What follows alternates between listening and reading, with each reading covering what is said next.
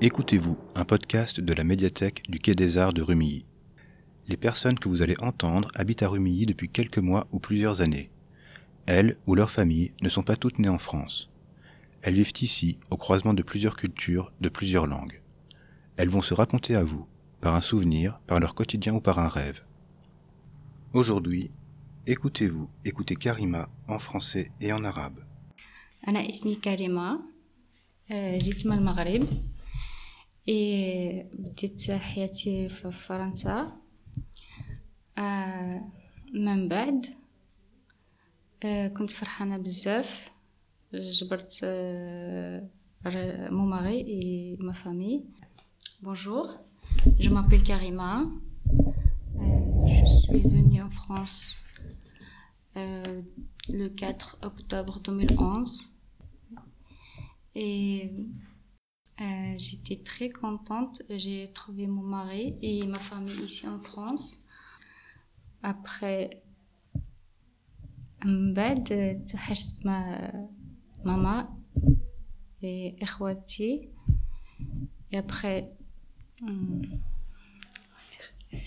من بعد آه، توحشت بزاف عائلتي آه، من بعد آه، حملت بولدي بخي زيت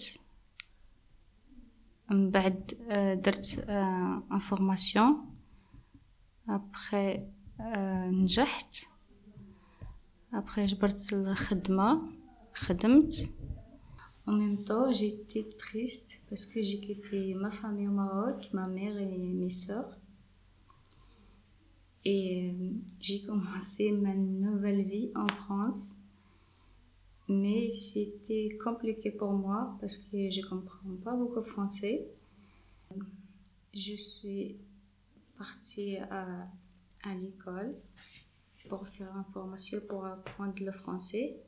Après, j'étais bien. Et à l'école, à l'école, ils m'ont dit c'est très bien. Vous êtes allé à l'école, mais moi j'ai jamais étudié le français. Après, euh, j'ai pas j'ai pas fini ma formation, j'étais enceinte. Après, j'ai eu mon fils. J'étais très contente. Et euh, après l'accouchement, j'ai passé un test français, mais j'ai euh, réussi.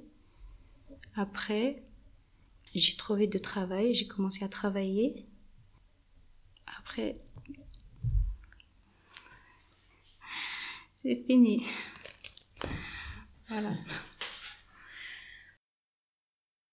Ce podcast a été réalisé pour l'édition 2019 de Quai des Livres sur le thème de la Tour de Babel.